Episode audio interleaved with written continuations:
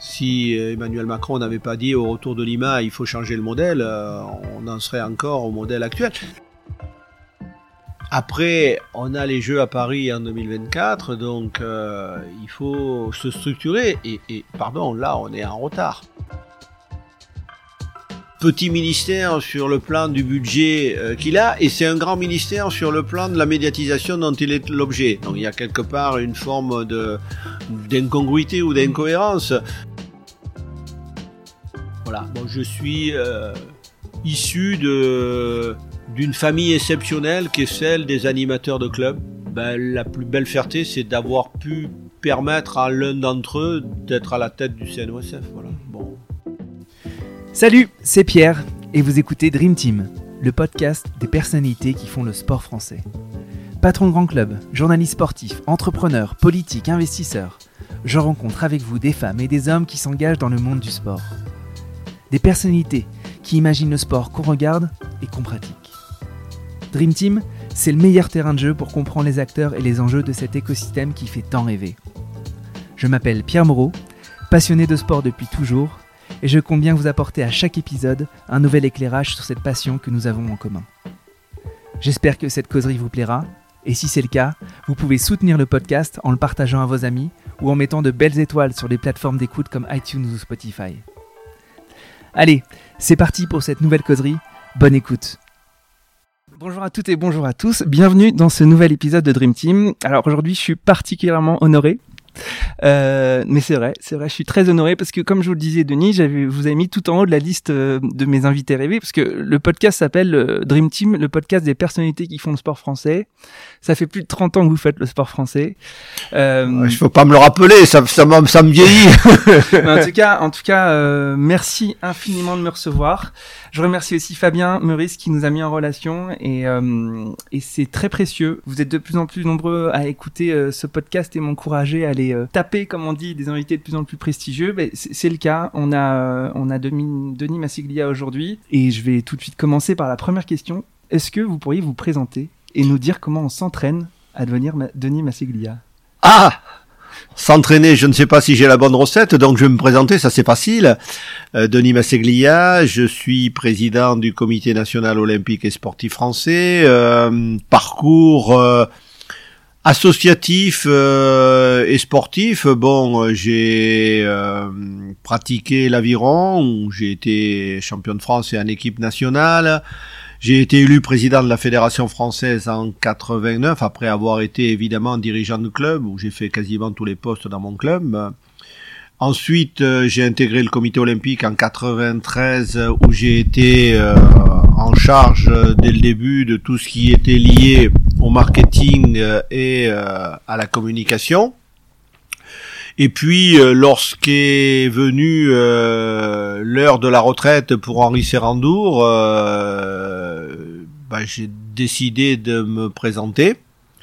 Et j'ai été élu, et ça fait 12 ans que je suis à la tête du CNOSF, et dans le civil, j'ai été prof de sciences physiques en classe préparatoire aux grandes écoles, ce qui est aussi intéressant euh, parce que lorsque des étudiants passent un concours, c'est un peu comme un coach qui prépare des athlètes mhm. euh, à une échéance. Euh, Vous étiez coach en fait. Voilà, un petit peu. En tout cas, je l'ai préparé, sauf que c'était quelqu'un d'autre qui les jugeait et il fallait réussir à être dans la liste de ceux qui réussissaient au concours. Voilà, donc une fois que j'ai dit euh, tout ça, euh, je suis dans ma dernière année de mandat parce que j'ai milité pour qu'il y ait une limitation d'âge mhm.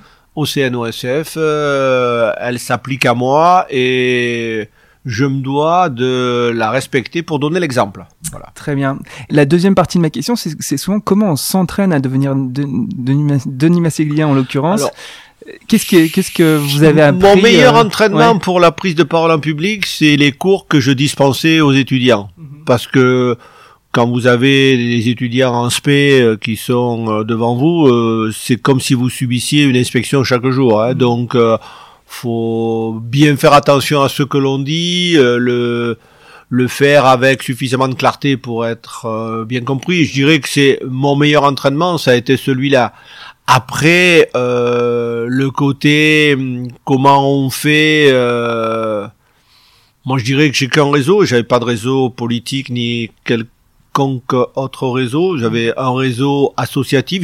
J'étais, je suis, je me définis comme un militant euh, du monde associatif. Moi, je sais ce que le club m'a apporté. J'ai envie euh, de rendre quelque chose en retour. Euh, et, et mon identité, elle est à 100% associative, bénévole et, euh, et engagé. Quoi, et, voilà. et ça, c'était un ancrage familial euh, Non. non Même Donc, pas, euh, même pas. C'est plus par le fait que euh, je pense avoir été extrêmement influencé par tous les éducateurs euh, qui euh, m'ont euh, pris en main euh, dans la pratique de l'aviron. Voilà, c'est le seul sport que j'ai pratiqué. Ouais. Et, et comment on décide de- du coup d'abandonner une carrière d'enseignant euh, au profit d'une carrière euh, fédérale euh, qui- C'est Ah quoi non, le basculement j'ai- pas abandonné. Hein. euh, Bah, Vous quand êtes à plein de temps président de. D'accord, mais quand j'ai été élu président de la Fédé d'aviron, euh, j'ai négocié deux ans de mise à disposition qu'on m'a accordé. Et puis après, j'ai repris mon activité professionnelle. Donc j'étais à la fois euh, prof en spé, euh, président de la Fédé d'aviron, j'étais aussi vice-président du comité olympique et Mhm. membre du conseil d'administration de, de la Fédération internationale. Par contre, tout ce que je ne faisais pas, c'est faire passer des concours, euh, corriger des copies. euh, je n'avais pas les à côté euh, que certains de mes collègues ont. Donc, puis j'avais demandé aussi euh, de bénéficier d'un aménagement d'emploi du temps, non pas en diminution d'heures, mais en restriction du nombre de jours pour pouvoir me déplacer deux jours euh, en milieu de semaine à Mhm. Paris. D'accord. Mais en 2009, du coup, c'est plein temps. En président. 2009, c'est plein temps, mais bon, à ce moment-là, j'avais 61 ans. Et Ah. j'ai choisi de faire euh, valoir mes droits à la retraite, Mhm. avec le risque que si je n'étais pas élu, ben, je perdais 5 ans euh, d'activité professionnelle supplémentaire. Bon, après, euh, il n'y a aucune situation dans laquelle euh, vous vous retrouvez en place sans avoir pris le moindre risque. hein. Donc voilà, je l'ai pris, ça m'a souri, tant mieux. Euh, si ça ne m'avait pas souri, eh bien, euh, j'étais préparé à ça aussi. Mhm.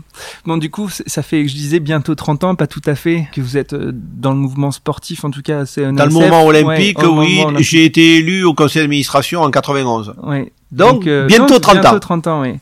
Et, et moi, je suis un peu surpris. Il y a une espèce de marronnier dans le sport français. Je sais pas pourquoi.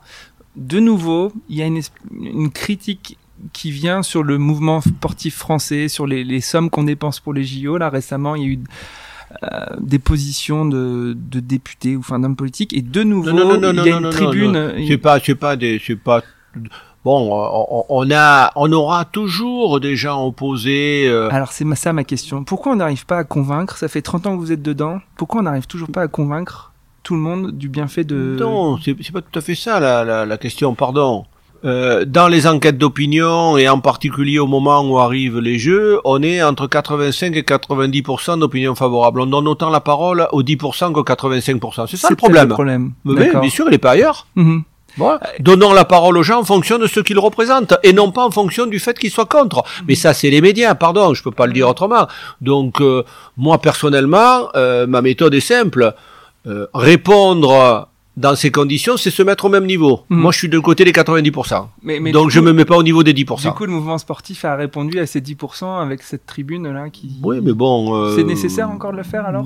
ça, ça regarde ceux qui ont répondu. Moi, ils m'ont posé la question. J'ai dit que, à titre personnel, euh, je pensais qu'il n'était pas opportun de répondre parce que, à partir du moment où on répond, on entretient la polémique d'une part et d'autre part, euh, on accrédite une sorte de, de dialogue légitime avec ceux que de toute façon on convaincra pas. Mhm. Quoi ça sert Très donc bien. on leur donne du crédit, c'est pas la peine. Bon, moi je préfère largement euh, dire euh, voilà pourquoi il faut faire du sport, euh, ce que sont les enjeux de demain.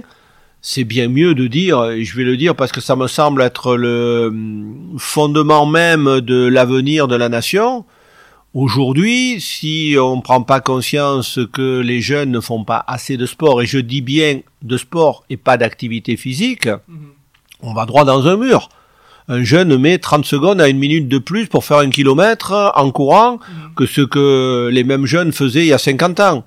Euh, c'est pas logique. On se prépare des lendemains extrêmement difficiles sur le plan de la, La santé à cause de la sédentarité, du nombre d'heures qu'on passe, que les jeunes passent devant les écrans, et puis du fait qu'on ne les encourage pas à aller à leur limite, comme si ça leur faisait euh, quelque part euh, trop mal et que ça pourrait hypothéquer leur santé. Or, le contraire. Est là, et, et on le vérifie chaque jour, euh, tous ceux qui ont entraîné leur cœur à faire des efforts pour euh, justement euh, le- euh, faire en sorte que que leur cœur soit mieux préparé, plus musclé, plus plus à même d'affronter euh, des agressions extérieures, ben, sont forcément mieux préparés. Donc, demain, je le dis, la crise sanitaire qui nous attend va être autrement plus difficile à Bien sûr, appréhender que le Covid. J'avais une question sur ça. ouais. Bah oui, parce qu'on Ouais. se prépare euh, des futurs cardiaques. Hein. C'est ça, ouais. Et, et parce que l'impact, euh, qu'en ce moment là, le, le, le mouvement sportif associatif, il souffre beaucoup. Bon, on vient d'en parler avec les, les nouvelles mesures, mais surtout il y a beaucoup de clubs qui peuvent pas euh, réaccueillir leurs adhérents, beaucoup de piscines qui restent fermées, et il y a une, désaffec enfin, une désaffection des adhésions en ce moment dans les clubs sportifs. J'entendais Marie-Amélie Le Fur qui, qui, qui disait qu'il y avait moins 25, moins 30% de euh, d'adhésion en ce moment. en moyenne, on est à moins 25%, Mhm. mais en même temps, euh, il y a des endroits où on nous dit que euh, que c'est fermé, que au- pas c'est fermé au sens, c'est complet. Ah oui, d'accord. ouais. Et donc, euh, peut-être aussi, y a-t-il euh, une sorte de précaution que les clubs prennent avant de licencier tous les membres, sachant que avec le Covid, on Ouais. risque de leur demander Voilà euh, qu'est-ce qui va se passer, etc. Voilà. Donc, euh, je pense que c'est très compliqué d'avoir une vue exacte euh, de la situation par rapport euh, à, à la reprise. Bon, c'est sûr qu'il y a euh, un principe de précaution. Et puis, bon, euh, on ne peut pas dire que l'actualité incite euh, à prendre entre guillemets quelques je vais pas dire quelques risques parce que c'est pas le mot exact mais mais quelques euh, habitudes euh, de sortie quoi. Et euh, aujourd'hui il me semble que pratiquer dans un club c'est aller à un endroit où toutes les précautions sont prises pour garantir le respect des gestes barrières, le fait que hum, on puisse euh, être mieux protégé que lorsqu'on est dans la rue ou en famille. Et euh, fermer les clubs comme c'est le cas, c'est encourager la pratique individuelle. Et je le dis avec l'exemple du vélo, euh, vous croisez des pelotons de cyclistes euh, qui pratiquent de manière totalement libre, ils sont les uns sur les autres, vous croisez des pelotons de cyclistes qui viennent d'un club, ils sont 1 mètre et 50 à 2 mètres derrière les uns les autres. Mhm. Donc on a Donc, besoin euh, d'encadrement quand même. Voilà, et, et donc euh, le club offre tout ce qu'il est possible d'offrir pour garantir contre la propagation du virus. C'est Mhm. pas un cluster. Mhm. Là, on aborde plein de sujets de fond. Oui. Euh, du coup, on, on- C'est un peu décousu, mais oui, bon. oui, mais non, mais c'est pas grave. Moi, je suis pas journaliste, alors je sais pas Voilà. structurer les interviews, moi. mais c'est, c'est, il y a deux sujets qui, qui ressortent un peu de ce que vous dites. C'est que hum, il y a une- un focus sur la santé publique euh, du mouvement olympique fr- français. Désormais, c'est le, le discours sanitaire, est-ce qu'il a toujours été là Ça- ça- ou pas? Si, si, si. Il a, euh, on a le club dans son ensemble a une vitrine qui est la compétition, Mhm. mais il a une mission qui est d'accueillir tout le monde. Donc euh, la devise euh, le sport pour tous à tous les âges de la vie, euh, chacun avec son niveau euh, d'attente, il a été de tout temps le discours du mouvement sportif.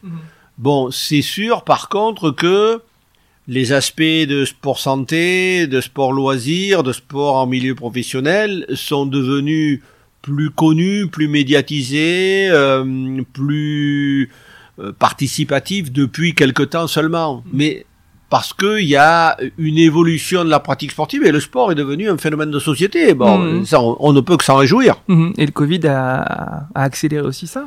Il y, a, il y a eu beaucoup de rencontres. euh, Le, le- le Covid, il a montré que les gens qui faisaient du sport régulièrement étaient mieux prémunis que les autres. Mhm. Ça, c'est déjà un bon point. Euh, le deuxième point, c'est qu'il a montré que une pratique régulière et appropriée permettait d'avoir un meilleur équilibre en des temps où c'est quand même compliqué de rester confiné. mhm. Et puis euh, le, le- le troisième point, et ça c'est nous qui l'exploitons, c'est euh, indiquer que la pratique en club, euh, elle va au-delà du sport et, et qu'elle apporte un certain nombre de compléments euh, qui permettent à un individu euh, de se réaliser différemment. Mhm. Je voulais euh, aussi parler des homologues européens, étrangers. Est-ce qu'ils ont une réponse différente à la crise de Covid que l'institution française? Non, on est, on tous, quoi un peu on les- est tous à quelque chose. Non, on est tous à quelque chose près dans les mêmes situations.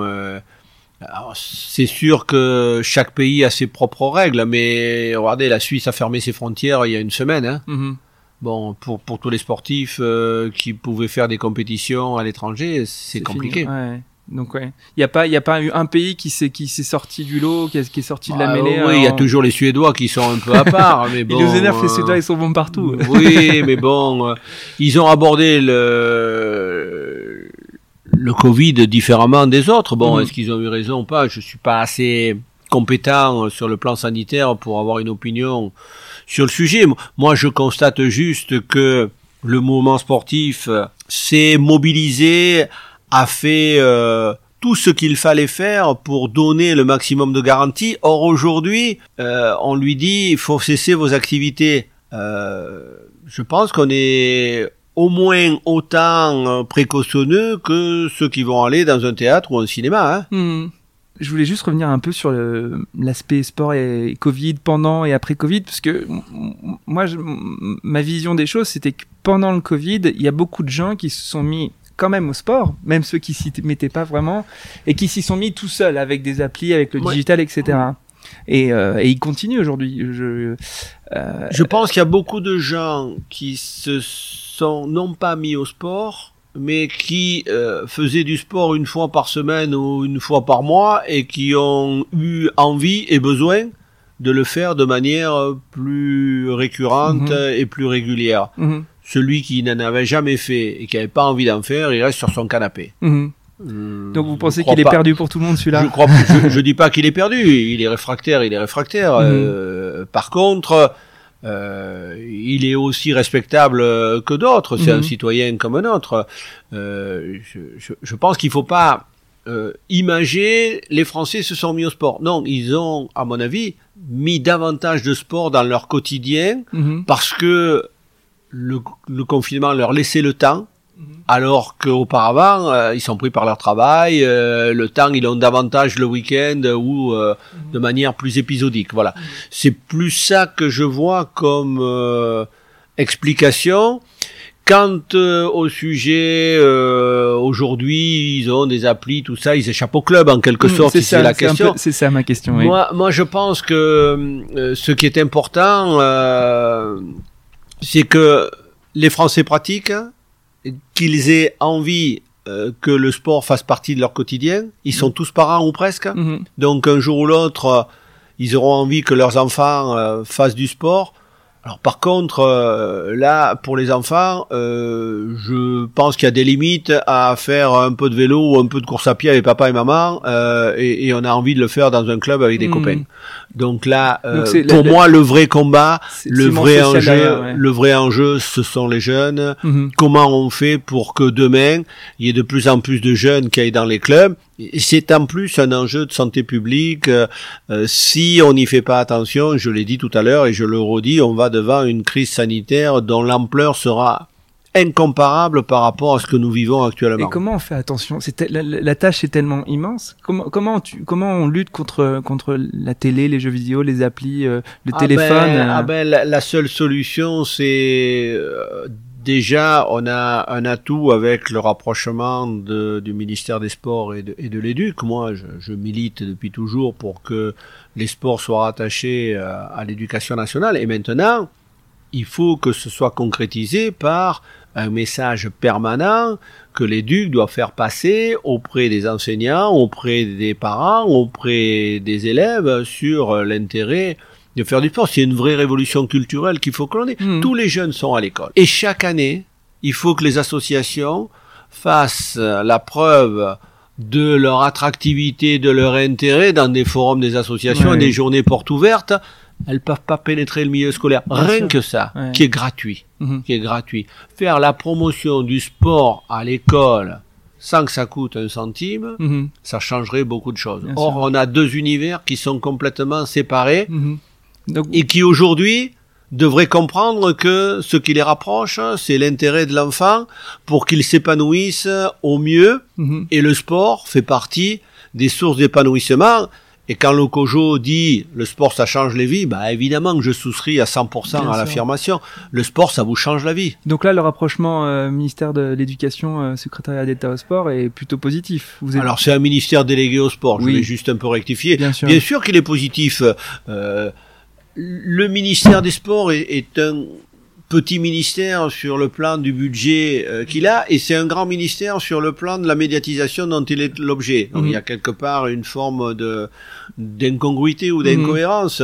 Euh, à quoi sert euh, le sport? À avoir des médailles? Oui, ça c'est la première réflexe qu'on a. Mais après on dit ah à être en bonne santé. Mhm. Et puis après, on dit ah oui, mais ceux qui ont fait du sport dans la jeunesse, euh, Ils sont valeurs. mieux canalisés, mieux Mhm. structurés, euh, ils respectent Mhm. eux-mêmes la règle, les autres. La notion de respect aujourd'hui, elle est, elle est essentielle. Mhm. Le sport, ça crée des repères. Mhm. Et je vais au-delà du sport, je vais le dire sur le plan de l'associativité. Quand vous êtes dans une association, vous adhérez, vous devenez en quelque sorte un copropriétaire. Et donc, euh, quand vous avez 13 ans ou 14 ans et qu'on vous donne euh, finalement une part de l'histoire du club, que vous pouvez vous identifier à des plus anciens, Mhm. que vous pouvez voter, participer à la vie de l'association de la même manière que d'autres, bah ça vous fait grandir. Mhm. Parce que ça vous permet d'a- d'acquérir un certain nombre de repères sans lesquels un homme ou une femme reste à quai toute leur vie. Mhm. Donc, euh, c'est important. L'associativité d'une part, et l'associativité sportive encore plus. Mhm. Il y a, il y a aussi une, alors c'est pas une incongruité, mais vous allez me le dire peut-être, mais euh, il y a plein plein de pays euh, donc, où, où le, le, le, le Comité national olympique est un peu tout puissant sur euh, le sport euh, à l'échelle nationale. Par exemple, il n'y a pas de ministère des sports véritablement au Danemark, ouais. Là-dessus, euh, moi je vais un peu surprendre, mais euh, quand on a commencé à réfléchir enfin à la possibilité de changer la gouvernance du sport, moi j'ai repris une étude que l'on avait déjà faite pour comparer les divers modèles européens. Mhm. Et grosso modo, il y a euh, trois types de modèles. Les modèles étatico-étatiques, dans Mhm. lesquels l'État décide de tout, Mhm. politique publique et autres. C'est le cas de la France, mais c'est pas que la France, hein, il y en a d'autres. À l'autre extrémité de l'échelle, il y a euh, les pays où le mouvement sportif euh, dirige euh, le sport dans le pays. C'est le cas de l'Italie où le CONI est tout puissant. C'est un modèle unique, le Mhm. CONI. hein. Il n'y a pas de ministère des Sports, etc. D'un autre côté, les États-Unis, il n'y a pas de ministère des Sports, mais il y a un sport qui est structuré avec les universités, euh, Mhm. qui fait qu'il y a une structuration qui est quand même un, un peu différente. Et puis, entre les deux, il y a des modèles partenariaux, comme c'est le cas aux Pays-Bas, au Danemark, euh, en Allemagne, Mhm. Où il y a une forme de gouvernance partagée entre euh, l'État, les collectivités territoriales euh, et le monde sportif. Nous, on a souhaité mettre en place, à travers l'Agence nationale du sport, une gouvernance partagée en incluant aussi le monde économique. Mhm.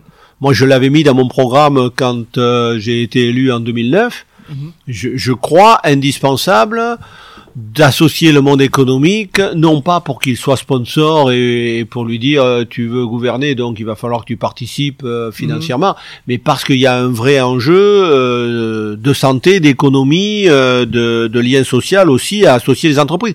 Les entreprises et l'école sont les deux seuls lieux structurés Mhm.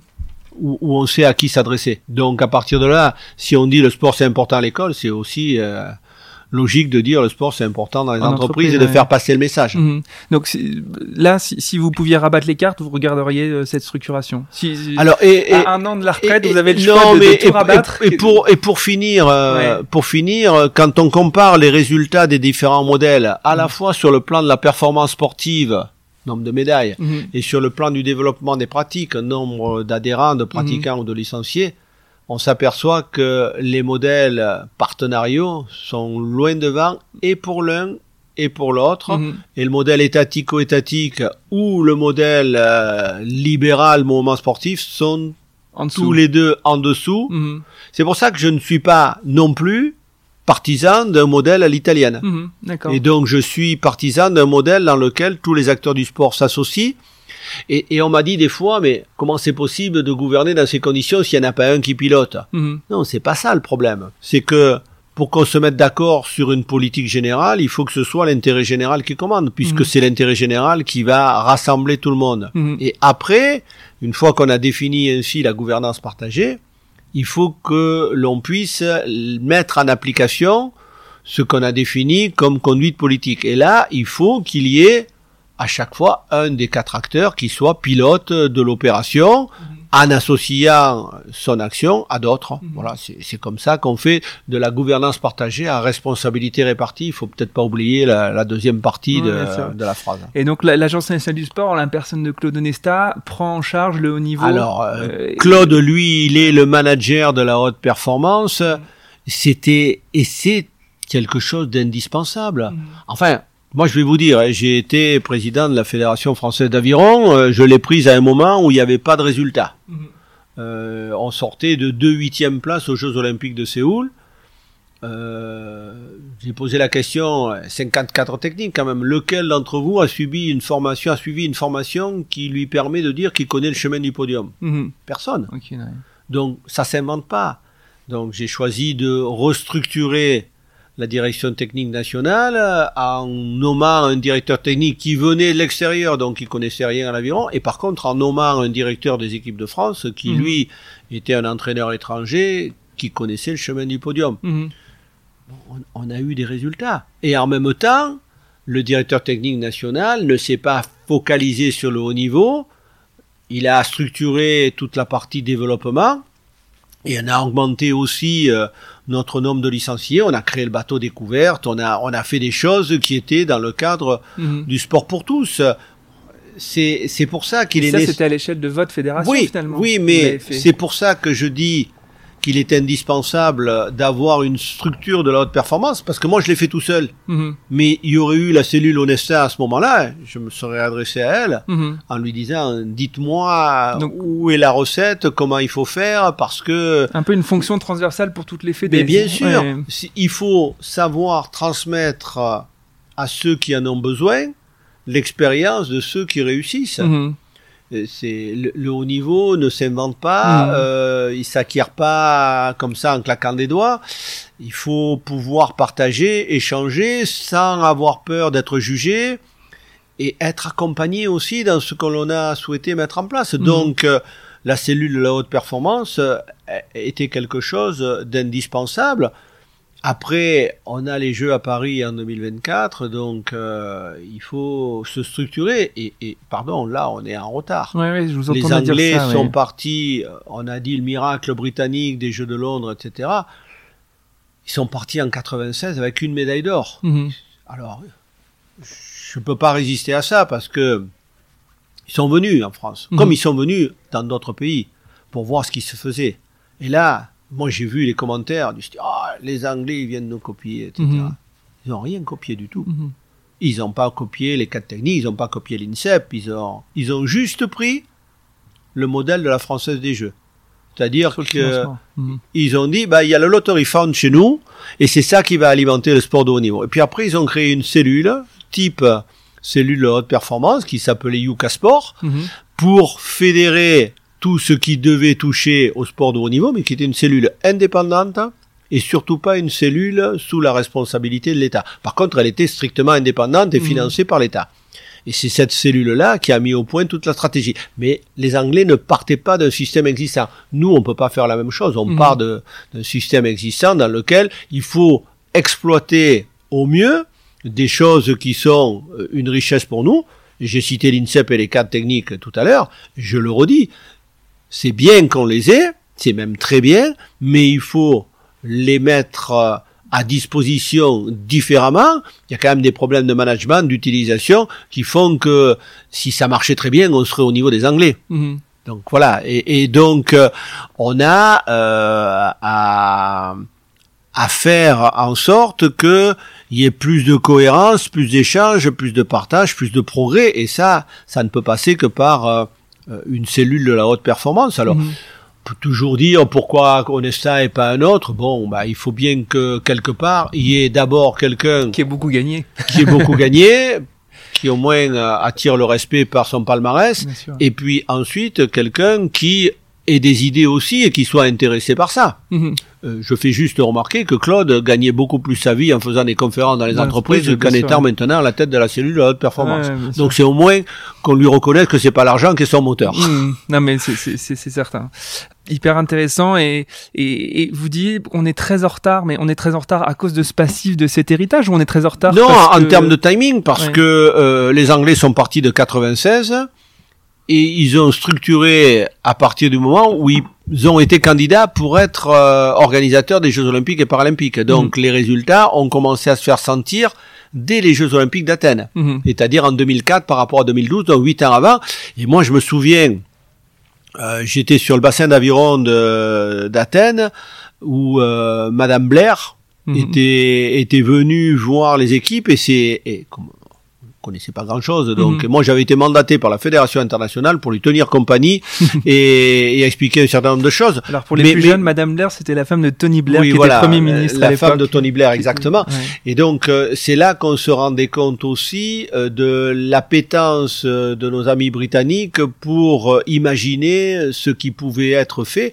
Donc ils l'ont fait huit ans avant. Euh, Nous, euh, on est quatre ans avant maintenant Mhm. et, et- et on n'a pas encore. Alors on a on a mis en place, mais on- n'est pas encore dans dans la dynamique que les Anglais avaient installée huit Mhm. ans avant. Et ils ont Et payé en général, Covid. il faut il faut huit ans. Et ils ont payé le Covid entre deux. Et en plus, il y a le Covid. Ouais.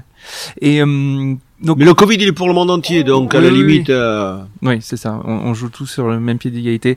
Euh, bah, restons sur un peu les, les Jeux Olympiques. Euh, je vous entends euh, beaucoup euh, parler et, et j'ai eu aussi euh, Claude Hatché pour la Coupe du Monde de 2023 de, de l'héritage immatériel euh, des événements. C'est un peu un nouveau wording entre guillemets, euh, l'héritage ou, ou alors le- la, la notion d'héritage tout court, euh, elle, elle prend des, des, des dimensions sociales, culturelles, sociétales, parce etc. que- Est-ce que ça a changé? Est-ce que quand on a organisé des JO il y a 20 ou 30 ans, on était dans ce même état d'esprit qu'aujourd'hui? on, on va faire un tout petit peu d'historique. Alors, avec plaisir. Euh, en 2011, euh, on est candidat pour Annecy 2018. Mhm.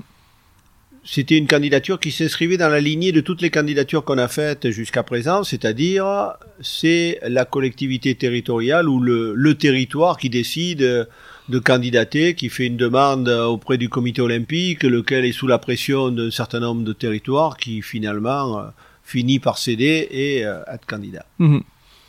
On prend sept voix. quand même. Sept voix sur 100 membres du CIO, ça fait pas beaucoup. Mhm. quand même. Donc euh, je peux dire qu'on a touché euh, Le fond. le fond ou le minimum qu'on pouvait espérer. Mhm. Euh, on se retrouve cinq jours après en conseil d'administration et on dit qu'est-ce qu'on fait? Là, on dit non, on doit rebondir, on, on doit. La caisse de résonance des jeux, elle est tellement puissante que on, on- on ne peut pas rester sur un échec. Et il faut donc se poser la question de l'intérêt de candidater. Oui, mais pas n'importe comment et pas à n'importe quel prix. Mhm. Donc, pour candidater, il faut que ça serve à quelque chose. Première condition, si le moment sportif ne mène pas la candidature, on refusera de candidater parce que quelque part c'est la condition sine qua non pour qu'on puisse gagner, Mhm. pour qu'on puisse espérer gagner. Et euh, qu'est-ce qu'on en attend?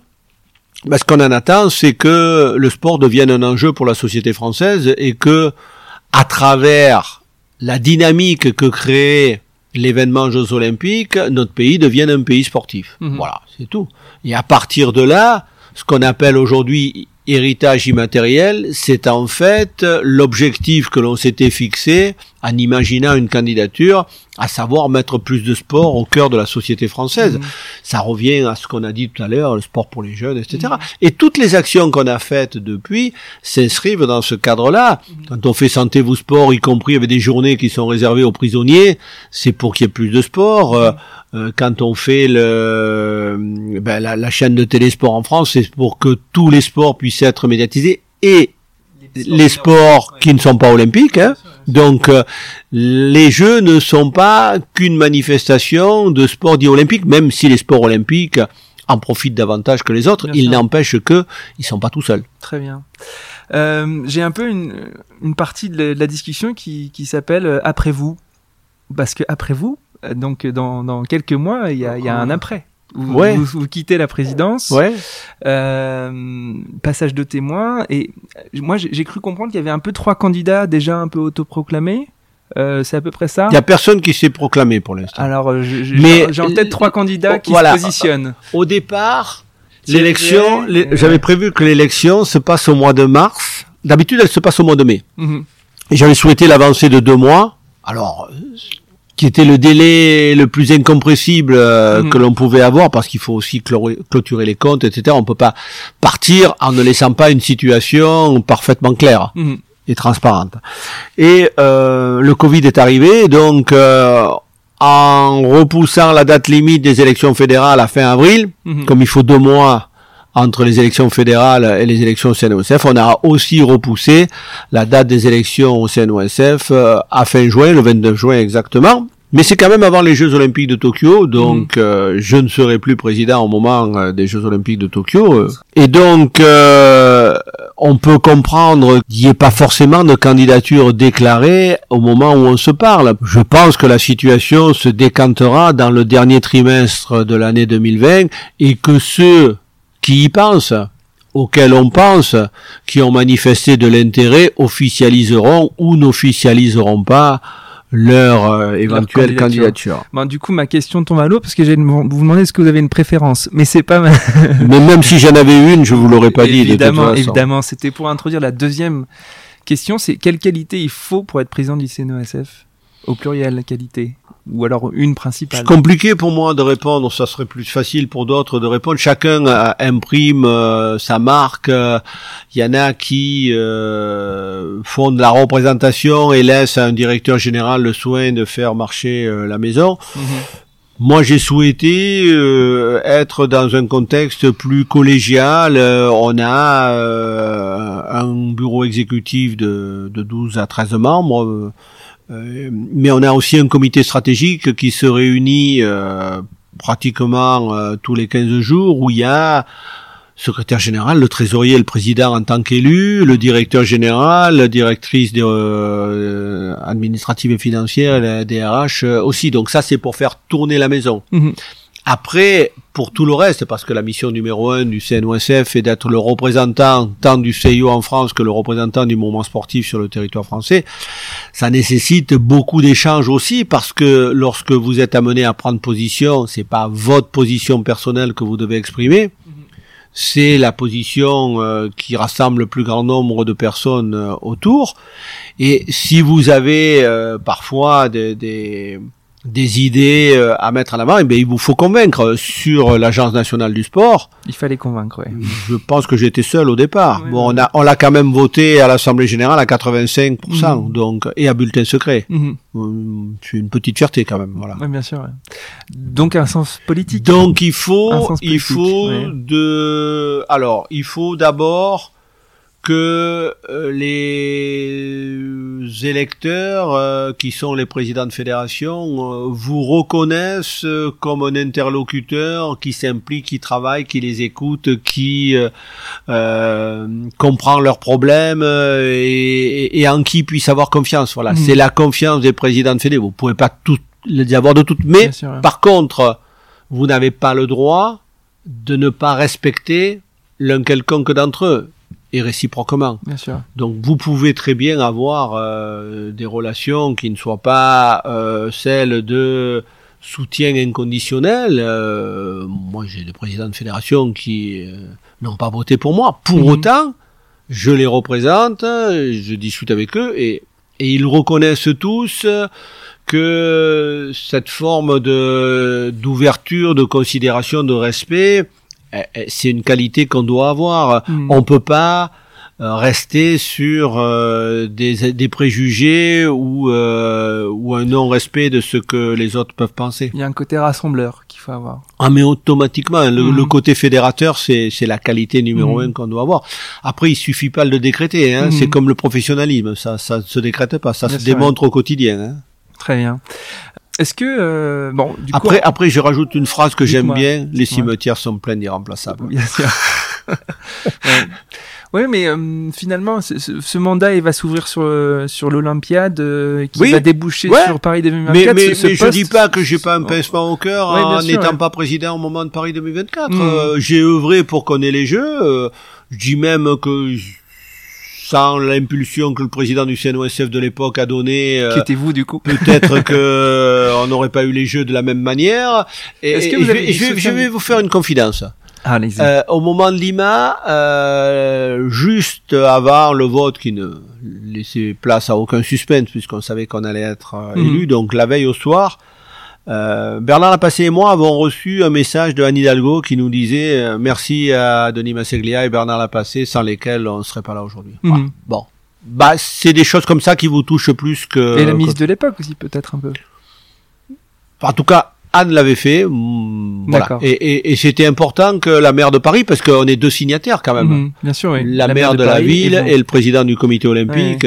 Bon, ben, je, je, je l'avais remercié chaleureusement et j'avais, j'avais énormément apprécié ce message. Elle n'était pas obligée de le faire, elle l'avait fait. Voilà.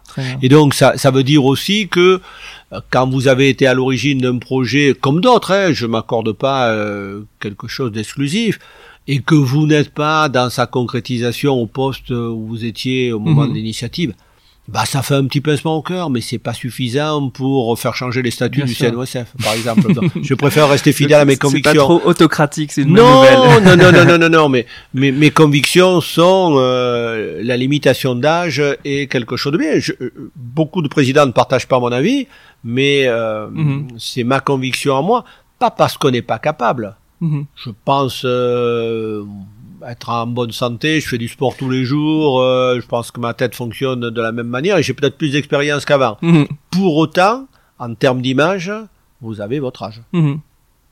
Même si euh, vous faites tout pour, pour être en bon état. hein. Très bien. Autre question un peu qui tourne autour de, de l'après. Qu'est-ce qu'est-ce que vous aimez dans ce métier? Ouais, c'est ma vie le sport, donc euh, moi je suis un militant.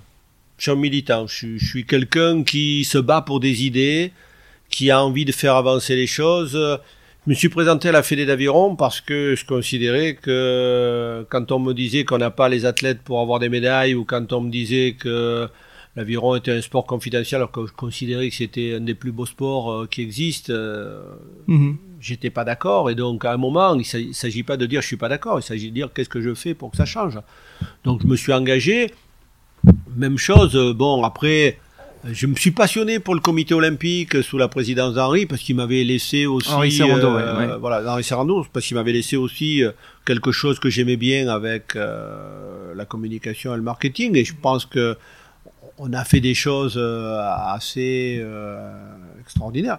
Là, aujourd'hui, moi, quand je vois tout à l'heure la conférence de presse de, de Sport en France, au bout de 16 mois d'existence d'une chaîne les- de télé, le basket, le hand, le volley, le hockey sur glace, Une qui audience disonnait avec incroyable. Sport en France, euh, bon, on se dit que c'est vachement bien d'avoir eu raison il y a 22 ans.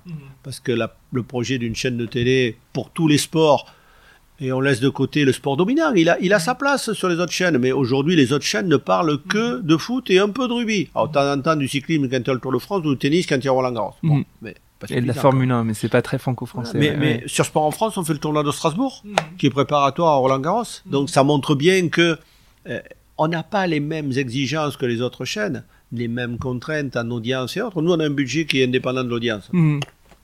Voilà. Très bien. Euh, Est-ce qu'il y a quelque chose que que vous regrettez ou que vous semblez être inachevé dans dans votre parcours? Est-ce que ou alors il y a est-ce que il y a quelque chose que que vous aimeriez euh, réparer ou non, il n'y a pas un truc un peu de, de Même s'il y avait quelque chose, je le dirais pas. D'accord. Parce que je suis assez pudique euh, Mhm. comme ça. Euh, j'ai pour habitude de pas regarder en arrière, même si le sport que j'ai pratiqué fait qu'on regarde euh, derrière vrai, et on qu'on regarde pas devant. Euh, non, euh, je pense que la vie est faite de projets. euh, moi, pas- ce qui m'intéresse, c'est Mhm. d'avoir des projets et de les mener.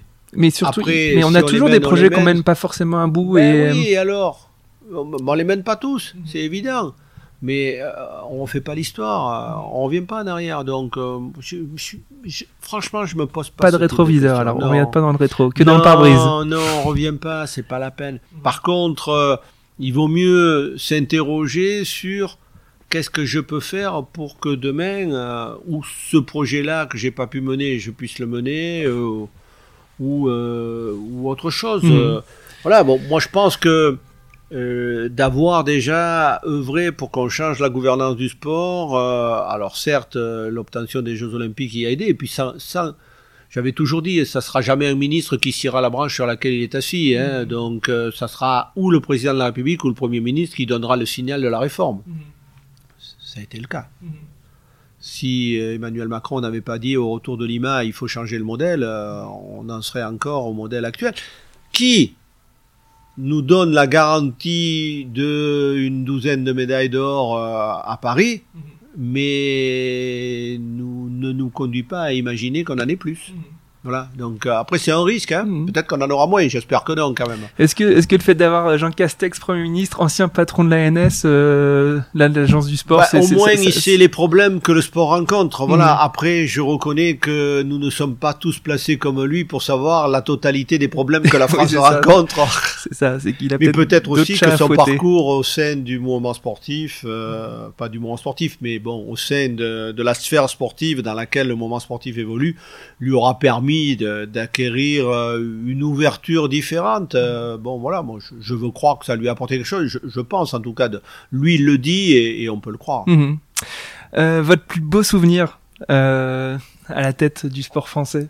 Est-ce qu'il y en a un qui est plus saillant que d'autres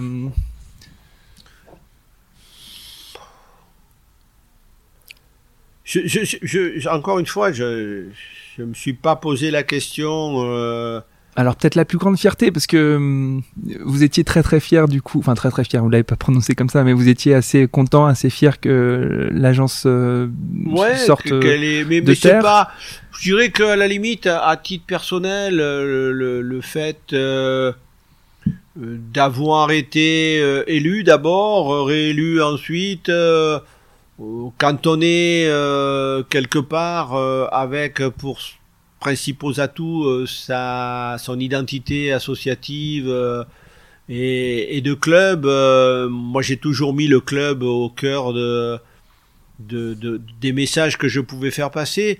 Bon, je veux croire qu'on m'a élu parce que je représentais une sorte de de de modèle, pas de modèle, c'est pas le bon mot, de de représentant de ce qui fait l'animation dans les clubs.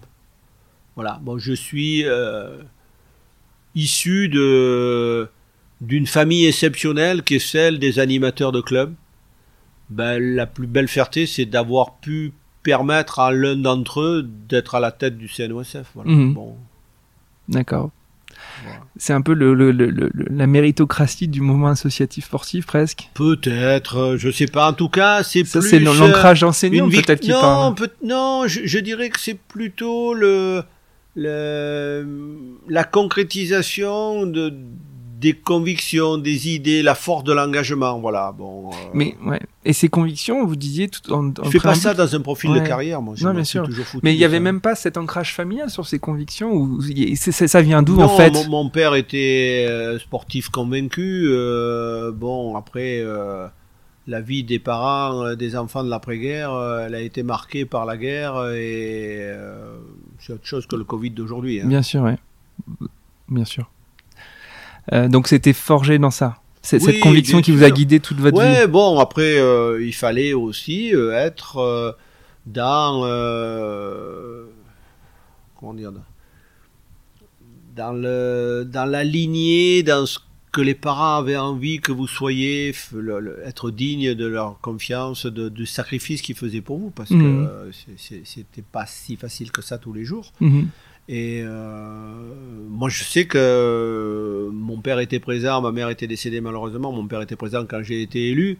Bon, ça m'a ému de, de, le voir euh, aussi touché, parce que pour lui, c'était une forme de d'aboutissement quoi mmh. voilà donc ça, ça, fait aussi partie des, des émotions qu'on peut rencontrer quand on est dirigeant donc ça c'est un super beau souvenir oui, bien sûr. Ouais. Bien sûr. Ah, ça fait. J'en ai des frissons, comme vous le racontez. Mais, mais, mais on pourrait l'interpréter différemment, mais s'il y en a qui me l'ont reproché, ils m'ont dit, mais t'as fait venir ta famille le jour de l'élection, t'étais si sûr que ça de gagner Et quand on m'a posé la question, j'ai dit, bah, bah, je me suis pas posé la question, j'étais, je voulais surtout pas qu'il soit pas là si jamais je gagnais, quoi, voilà, mhm. quelque part, et donc, euh, ils j'aurais perdu, ils auraient été là, je me retrouvais avec des gens pour euh, pour me comprendre et quelque part me consoler. Mhm. Bon, ils étaient là et j'ai partagé leur euh, mon émotion et ma joie avec eux parce que la première élection, elle est quand même plus marquante que les autres. Mhm, bien sûr. On arrive aux toutes dernières questions. Les rencontres les plus déterminantes dans votre carrière au sein du, du mouvement sportif. Euh, alors il y a peut-être Henri Serrandour parce que je sais que vous lui avez vous étiez très très proches. Mais est-ce qu'il y a des, des, des rencontres déterminantes Alors, moi, il y, a des, il y a des gens qui m'ont marqué. Donc, euh, Edmond Paron, qui a été euh, mon entraîneur, euh, qui a été aussi l'entraîneur de mon fils. Mhm. Euh, donc, euh, bon, euh, qui, euh, qui a inculqué, entre guillemets, un certain nombre de valeurs. Après, euh, euh, les gens de l'aviron m'ont marqué. Donc, euh, Bernard Bourandi, qui était DTN à l'époque, euh, parce que parce que c'était un fou furieux dans son engagement et que euh, quelque part même son engagement était excessif et ça lui C'était le militant extrême presque. voilà Ouais. et, et puis euh, j'ai été euh, marqué et j'ai apprécié euh, énormément euh, ce qu'a apporté Borartmund à, à l'aviron français parce Mhm. que c'était un risque que de prendre un entraîneur en plus un entraîneur est-allemand Mhm. il a beaucoup subi d'attaques de, de par son statut de- d'entraîneur est-allemand, mais euh, il, a, il avait une forme de charisme qui faisait que les, les rameurs l'ont extrêmement respecté euh, et euh, il n'y a pas un rameur de l'époque euh, qui, qui vous dit pas, euh, qui évoque pas le souvenir d'Evo Hartmut avec les larmes dans les yeux. Donc Mhm. voilà. Donc ça, ça, le fait d'avoir permis à ces rameurs de pouvoir s'exprimer. Un garçon comme Jean-Christophe Roland, il est champion olympique, il est président de la fédération internationale. Bon, bah, si Moon n'avait pas été là, il serait pas là. Mhm. Il serait pas ce qu'il est. Voilà. Donc, euh, et ça, c'est, Des rencontres voilà. qui vous ont forgé. dire, euh, il fallait à un moment euh, oser parce que c'était pas quelque chose qui était courant. Euh, restructurer complètement un encadrement technique national, aller chercher un entraîneur étranger, euh, euh, expliquer pendant deux heures aux entraîneurs français qu'ils, je leur ai dit gentiment, hein, Mhm. euh, que ils avaient le choix entre se soumettre et se démettre. quoi. Mais ils l'ont bien compris comme ça, ils sont tous restés. Mhm. Et, et à la fin, ils ont tous dit, euh, c'était vachement enrichissant de travailler avec quelqu'un qui connaissait mieux les choses que ce que nous on les connaissait. Mhm. Et aujourd'hui, ils sont tous euh, marqués par euh, par ce passage. Voilà. Donc euh, après, euh, au sein de, du, du CNOSF, euh, bon, j'ai connu Nelson évidemment, euh, j'ai connu Henri. ouais, euh, ouais. Bon, euh, c'est c'est des, c'est des gens qui marquent. euh, et puis. Euh, Côté ministère, il y a- il y a- est-ce qu'il y a un ministre des Sports qui, s'est- qui, qui est sorti un peu du lot qui, qui... ils ont eu une durée de vie très, C'est ça, c'était un peu... Je me dis, vous en avez vu, hein Vous en avez vu beaucoup. très éphémère et, et, euh, euh, C'est pas un problème d'ailleurs, ça, que on est jeune. non, c'est pas un problème. euh, Je pense que c'est le système qui est un problème. Mhm. Mais aujourd'hui, on vit encore avec, on n'a pas encore franchi complètement le cap de d'une forme moderne. Mhm.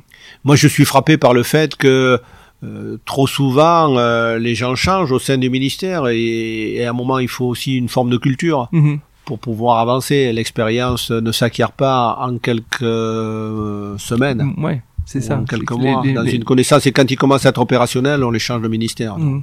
Donc, est-ce que vous regrettez le départ un peu trop précoce d'un ministre? Ou d'une ministre Non, je, je, je l'ai dit, euh, c'est pas le ministre qui pouvait faire la politique sportive, c'est le président de la République ou le, ou le premier ministre. Ce qu'on peut regretter, c'est que aujourd'hui, euh, personne n'ait pris conscience de ce que le sport pouvait apporter à la nation. Et moi, j'attends toujours euh, euh, le, le président qui mettra dans son programme euh, le sport est quelque chose. Ils parlent tous de culture. Mhm. Et j'ai rien contre, évidemment. Mhm. Mais on est pourtant, pourtant, il y a plus de jeunes qui sont attirés par le sport que par la culture. Mhm. C'est peut-être pas un bien. Mais le sport, c'est la culture. C'est un, c'est de la Je, culture. je dirais pas comme C'est un ça. fait social total. C'est un fait social et il faut l- s'appuyer sur ce qu'il peut apporter en termes d'éducation, de santé, de lien social, de, de, de tout un certain nombre d'aspects sociétaux qui sont incontournables pour que la société française progresse. Voilà, Mm. donc euh, aujourd'hui, le vrai enjeu, c'est de faire de la France un pays sportif, alors qu'elle est un pays de sportifs. Mhm. Pour y parvenir, euh, il faut une vraie pol- volonté politique. Euh, et c'est pas c'est pas si difficile que ça et ça coûte pas si cher que ça. Tous les gamins qui ont 8, 9 ou 10 ans, ils ont envie de faire du sport. Bien sûr. ouais. faut juste leur faire plaisir et leur permettre d'en faire. Qu'est-ce qui vous rend optimiste pour le sport français, pour le sport en général?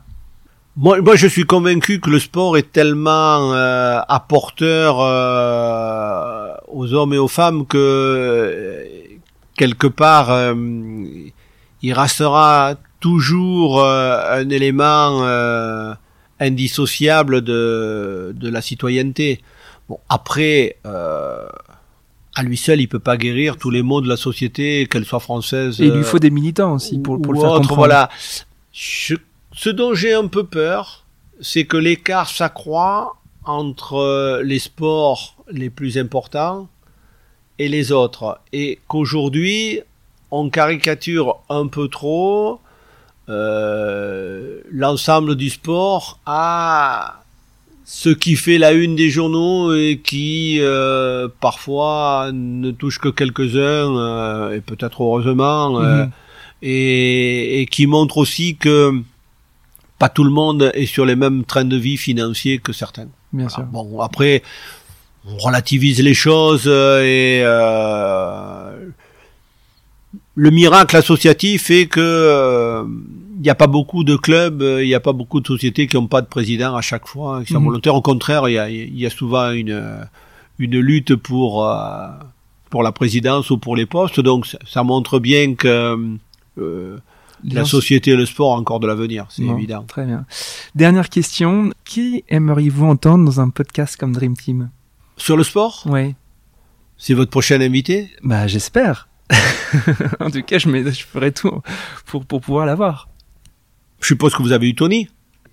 Non, je crois que c'est important d'interroger celui sur qui on compte pour l'organisation des Jeux Olympiques et Paralympiques. Et avec Tony, euh, on se voit suffisamment souvent. On a énormément de liens. Il était athlète quand j'étais président du CNO. Mhm. Euh, il était porte-drapeau avant que je le sois. Euh, Pour- parce que parce qu'il a cette responsabilité ou parce que par ailleurs. euh, Mais, mais s'il est dans cette responsabilité, c'est parce que c'est quelqu'un qui, euh, qui mérite la confiance qu'on lui a accordée et Mhm. qui euh, a très vite euh, franchi les étapes qui le séparent d'un statut d'athlète à un statut de président du comité d'organisation. Mais Tony a, une charge qui est incontestablement lourde, mais enivrante en même temps. Mhm. Il a aussi euh, un enjeu de politique parce qu'il faut arriver à à manager aussi. euh, Il faut être, euh, fédérateur aussi. Il faut être très fédérateur euh, et, et il sait très bien que les trois piliers sur lesquels repose euh, Paris 2024, euh, la célébration, c'est pas trop de soucis, Mhm. à condition qu'il n'y ait pas de, de risque sanitaire. mhm, Mais l'héritage et l'engagement sont des vrais challenges à relever. bien sûr. Voilà donc. euh, Tony Estanguet alors. Aujourd'hui, il me semble que c'est le, il peut pas y avoir euh, un podcast sur le sport sans lui. D'accord. Vous m'aiderez vous m'aiderez à le contacter? Oui, sans problème, bien Super. sûr. Ouais. Eh ben merci beaucoup. Merci infiniment de m'avoir accordé ce temps. Au revoir. Au revoir. Merci d'avoir écouté Dream Team, j'espère que cette causerie vous a plu. Si vous souhaitez soutenir ce podcast, partagez-le à vos amis, mettez plein d'étoiles sur Apple Podcast ou sur Spotify. Mais surtout, parlez-en autour de vous, à vos amis passionnés de sport. Je vous assure que ça boostera le podcast. Vous pouvez aussi me suivre sur LinkedIn, sur Instagram ou sur Twitter en cherchant Dream Team Podcast. N'hésitez surtout pas à m'envoyer vos commentaires, à partager les épisodes en me taguant et bien sûr à me suggérer des invités. Pour amener le podcast le plus loin possible, j'ai besoin de vous. Encore merci pour votre écoute, on se donne rendez-vous à la prochaine causerie.